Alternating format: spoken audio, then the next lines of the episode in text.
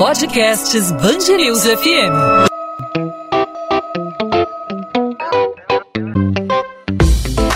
Dois às 20, com Maurício Bastos e Luana Bernardes. Ocupar favelas do Rio de Janeiro e levar ações sociais a locais onde, por décadas, o Estado esteve ausente diante da conquista territorial por parte do crime organizado. A proposta do Cidade Integrada, novo programa do governo, é muito semelhante ao projeto das unidades de polícia pacificadora de 2008, do governo de Sérgio Cabral. Cláudio Castro garante que, ao contrário do que houve com as UPPs, o Cidade Integrada não se trata de uma ocupação policial, mas de um trabalho em conjunto acompanhado simultaneamente de ações sociais. Quando foi implementada em favelas do Rio de Janeiro, as UPPs tinham como objetivo garantir que moradores tivessem uma relação de proximidade com a polícia o que não ocorreu. A ideia também era levar ações sociais às favelas, o que também não foi totalmente cumprido em muitas comunidades que ganharam uma unidade de polícia pacificadora. Nesta segunda, o governo do estado começou a colocar em prática na favela do Jacarezinho, na Zona Norte, as primeiras ações do projeto Cidade Integrada. Nessa primeira etapa, o governo prevê o início das obras da Escola Luiz Carlos da Silva, também o cadastro de moradores que vivem em locais irregulares e sem saneamento e a microdrenagem dos rios Jacaré e Salgado. Estado. Ainda nesta segunda, a Polícia Civil realizou uma operação no Jacarezinho contra a venda irregular de botijões de gás.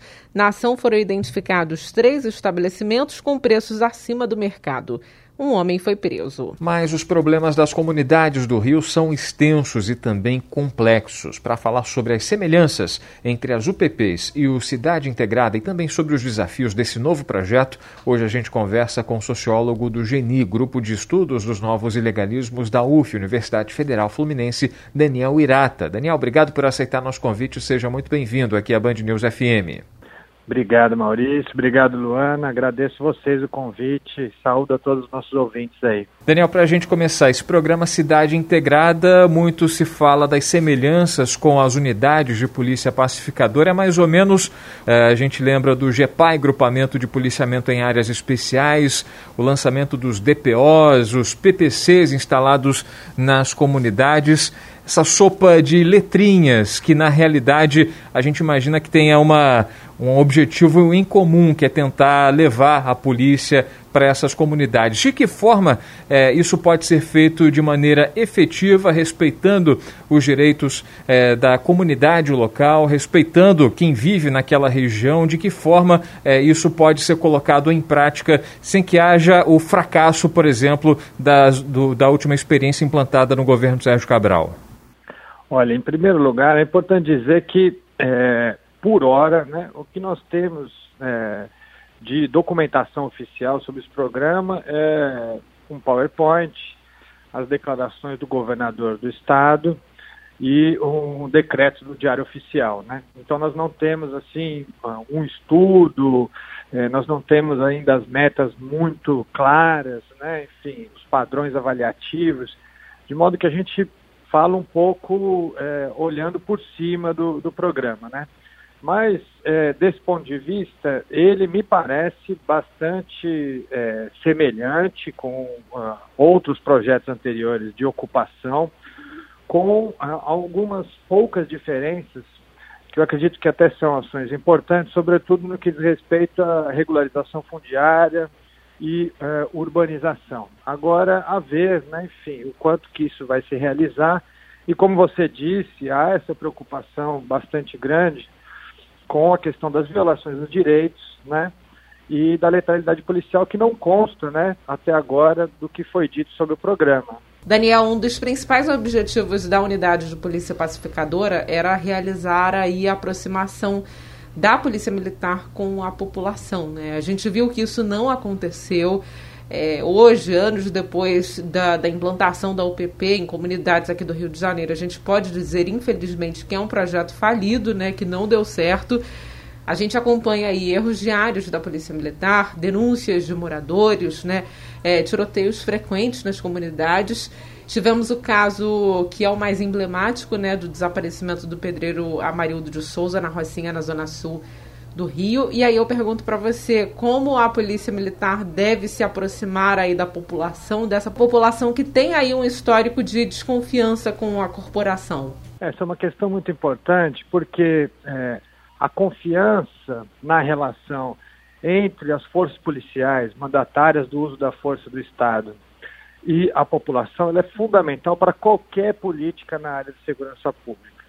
E desse ponto de vista, o projeto me parece que começou muito mal. Quer dizer, nós tivemos primeiro uma ocupação, é, ninguém foi informado, né, enfim, não exatamente da ocupação, mas é, da, da, própria ideia do projeto anteriormente, lideranças comunitárias, organizações que trabalham no território, é, pesquisadores, ninguém foi consultado sobre, sobre o programa.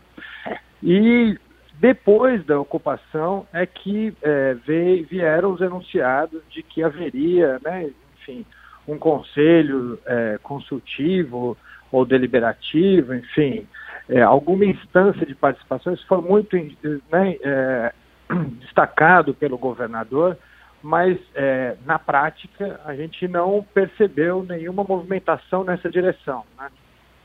Então isso gera realmente preocupação, porque sabemos, né, enfim, que se você mora num bairro que passa a ser ocupado, né, pelas forças policiais, isso gera uma tensão natural, uma apreensão dos moradores.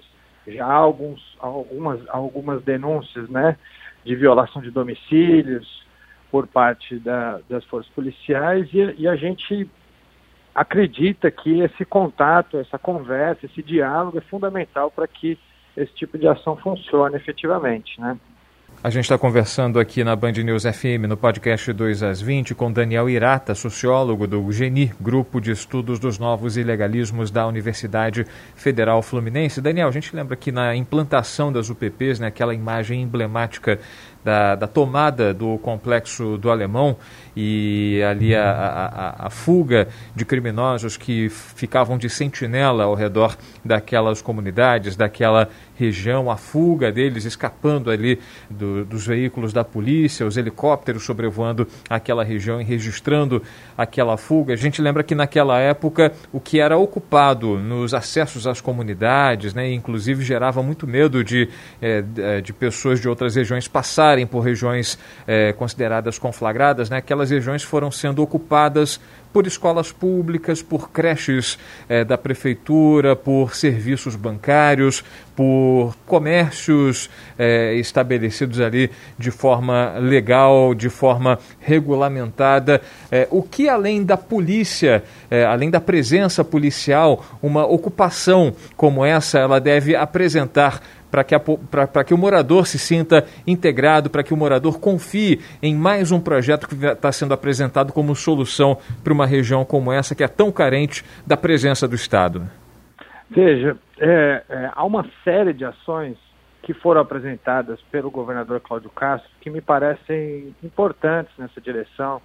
Como eu disse, sobretudo no que diz respeito à regula regulamentação fundiária, né, a, os títulos de propriedade, a urbanização, que são essa, essa produção da cidade, ela vem sendo é, é, parasitada por práticas criminosas, sobretudo das chamadas milícias, né?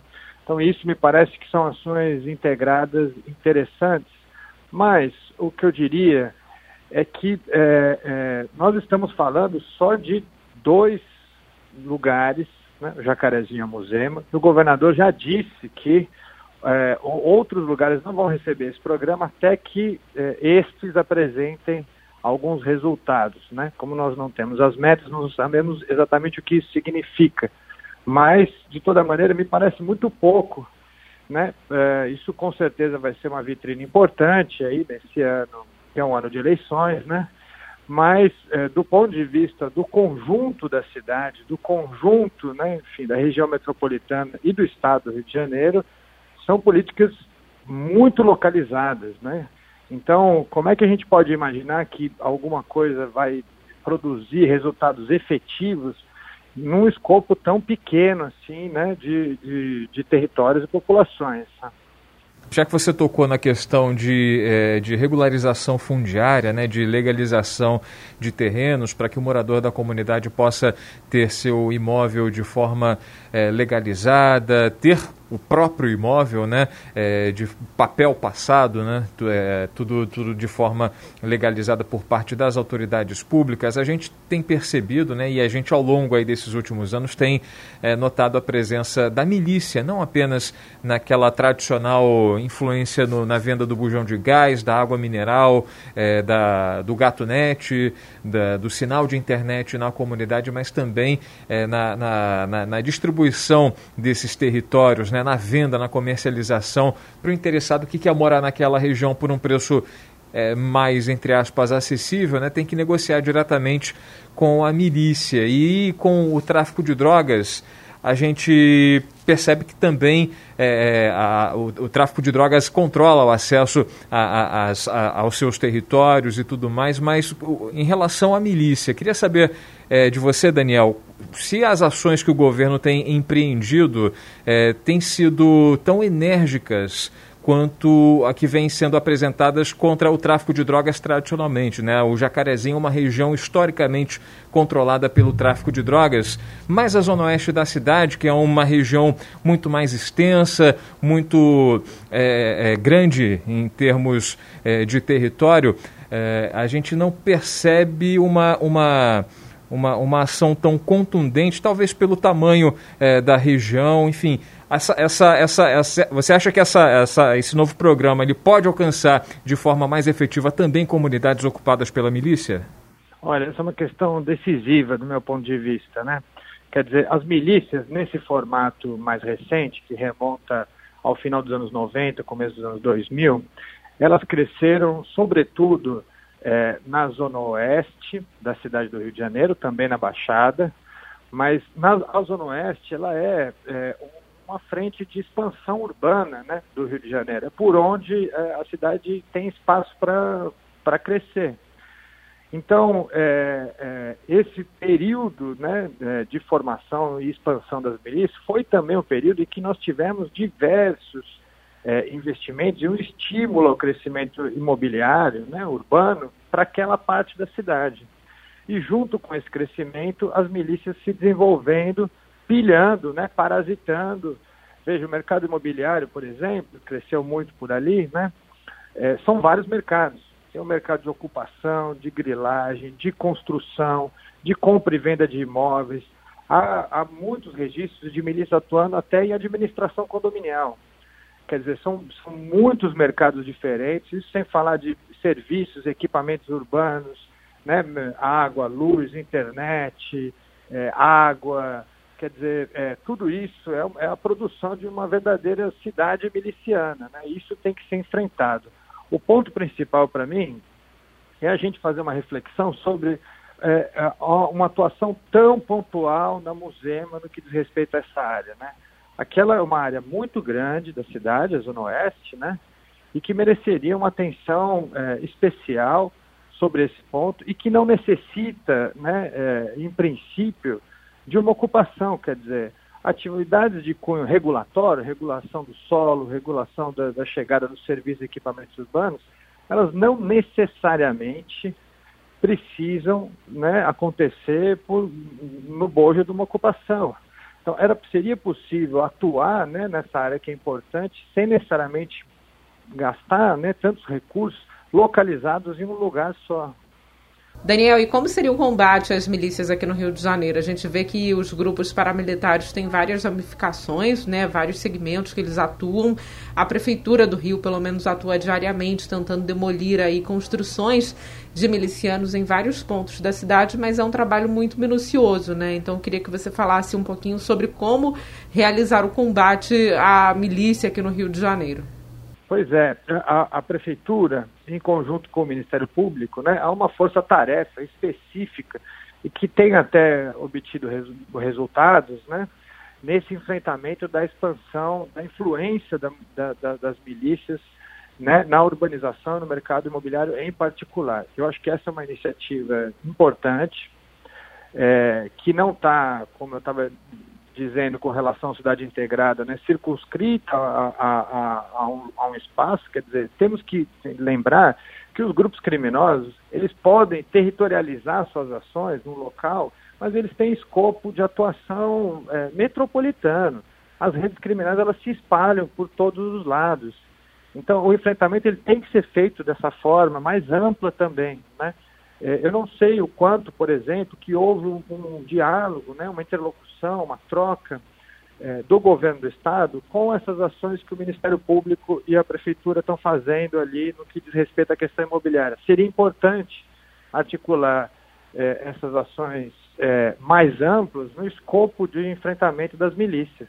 Perfeito. Daniel Irata, sociólogo do Grupo de Estudos dos Novos Ilegalismos da Universidade Federal Fluminense, o GENI falando sobre o projeto Cidade Integrada, que está sendo implementado pelo governo do estado com o objetivo de levar ações sociais a locais por onde décadas o estado esteve ausente, comunidades carentes do Rio de Janeiro, uma nova tentativa aí de substituir o projeto das UPPs que não foi adiante, não foi para frente, uma série de erros estratégicos acabaram minando o trabalho da pacificação aqui no Rio de Janeiro, mais uma tentativa do estado de tentar organizar essas regiões em que os, as autoridades públicas como um todo estiveram ausentes ao longo desses últimos anos. Daniel, mais uma vez, obrigado pelos esclarecimentos, pelas explicações e até uma próxima oportunidade.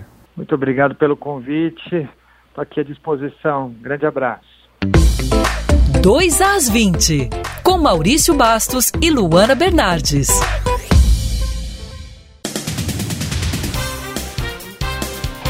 Diante do aumento do número de internações por Covid-19 na rede municipal de saúde do Rio, a Prefeitura vai converter mais 70 leitos para atendimento de pacientes com a doença nessa semana.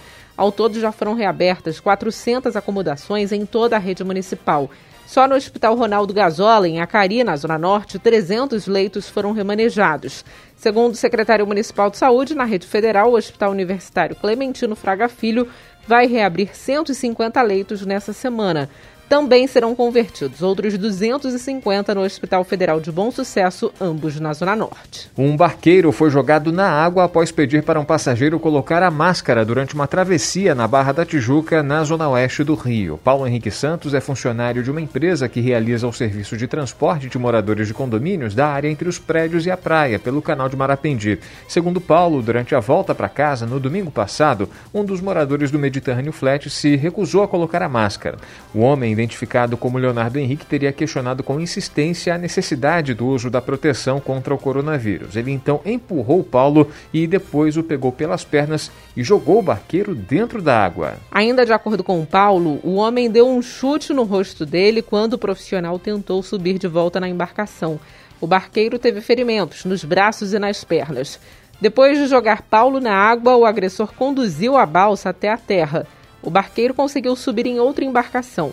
Em nota, a Polícia Militar disse que não foi acionada para o caso. Já a Polícia Civil não se pronunciou. A Band News FM não conseguiu contato com o Mediterrâneo Flat, nem com Leonardo Henrique. O presidente da Câmara Municipal de Embu das Artes, em São Paulo, é indiciado por injúria racial e resistência após uma confusão em um condomínio da Barra da Tijuca, na zona oeste do Rio. Moradores acusam Renato Oliveira, do MDB, de ter feito ofensas racistas a um funcionário no domingo. O vereador afirma que, após um desentendimento com algumas pessoas, os moradores chamaram a polícia para que ele fosse retirado da área da piscina. Os agentes entraram na água para tirar Renato do local. Todos foram levados à delegacia. Renato Oliveira nega as acusações de racismo. Ele prestou queixa contra os moradores por denunciação caluniosa e falso testemunho. O MDB disse que não tolera nenhum tipo de racismo e que vai tomar as medidas cabíveis caso as denúncias sejam confirmadas. O Ministério Público do Rio vai investigar a denúncia de que a Prefeitura de Itaguaí, na região metropolitana, teria exigido de pais e mães uma declaração de responsabilidade para a vacinação de crianças contra a Covid-19. A ação é considerada irregular, já que não está dentro das normas estabelecidas pelo Ministério da Saúde. O termo é previsto pela pasta apenas nos casos em que os responsáveis pelos menores não estão presentes no momento da vacinação. Em nota, a Prefeitura de Itaguaí esclareceu que, em virtude de dúvidas no entendimento dos protocolos do Ministério da Saúde para a imunização de crianças, enviou um comunicado às unidades de vacinação. No documento, a Prefeitura reiterou a posição do Ministério que dispensa autorização por escrito na presença dos pais. 2 às 20.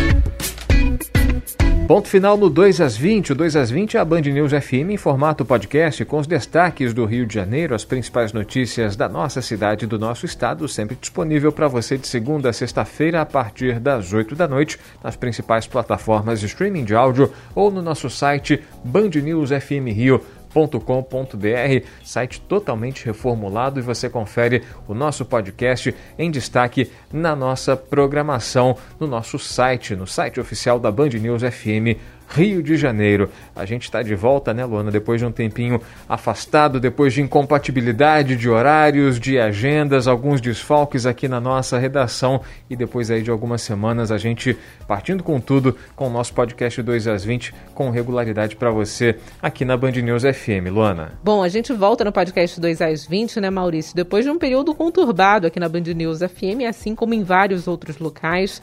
Muitas pessoas testaram positivo para a Covid-19, ficamos com a equipe desfalcada, nossos horários mudaram, nossa vida mudou um pouquinho, mas agora a gente está de volta para atualizar os ouvintes da Band News FM do podcast 2 às 20 com as principais informações aqui do Rio de Janeiro e a gente volta, é claro, na terça-feira, né, Maurício? Bom, a gente volta nessa terça-feira, claro, sempre contando com a sua participação, não apenas com a sua audiência, mas também com a interatividade dos nossos ouvintes. Você que está todo dia acompanhando a nossa programação no DAI, eu convido você a interagir com a gente também aqui no podcast, mandando sua sugestão de pauta, sugestão de assunto para a gente debater, para a gente fazer entrevistas. Claro, a gente conta com a sua participação sempre por meio dos nossos canais. Aqui no podcast 2 às 20 a gente usa o nosso Instagram. Você manda sua mensagem para a gente. A gente recebe com todo carinho a sua participação. Fique à vontade. Mande sua mensagem para a gente na nossa direct. Comigo você fala no arroba Maurício Bastos Rádio no Instagram. Com você, Luana. Comigo você fala pelo Bernardes Underline Luana, Luana com dois N's, onde eu compartilho todas as minhas leituras e o material da coluna de literatura aqui da Band News FM do Rio de Janeiro. É isso. O podcast 2 às 20 volta nessa terça-feira e, claro, mais uma vez a gente reforça o convite a partir das 8 da noite, um episódio novo para você. Até lá, Luana. Tchau, tchau. Tchau, tchau.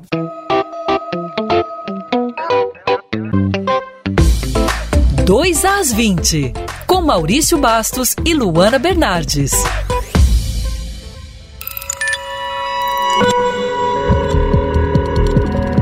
Podcasts Bangerils FM.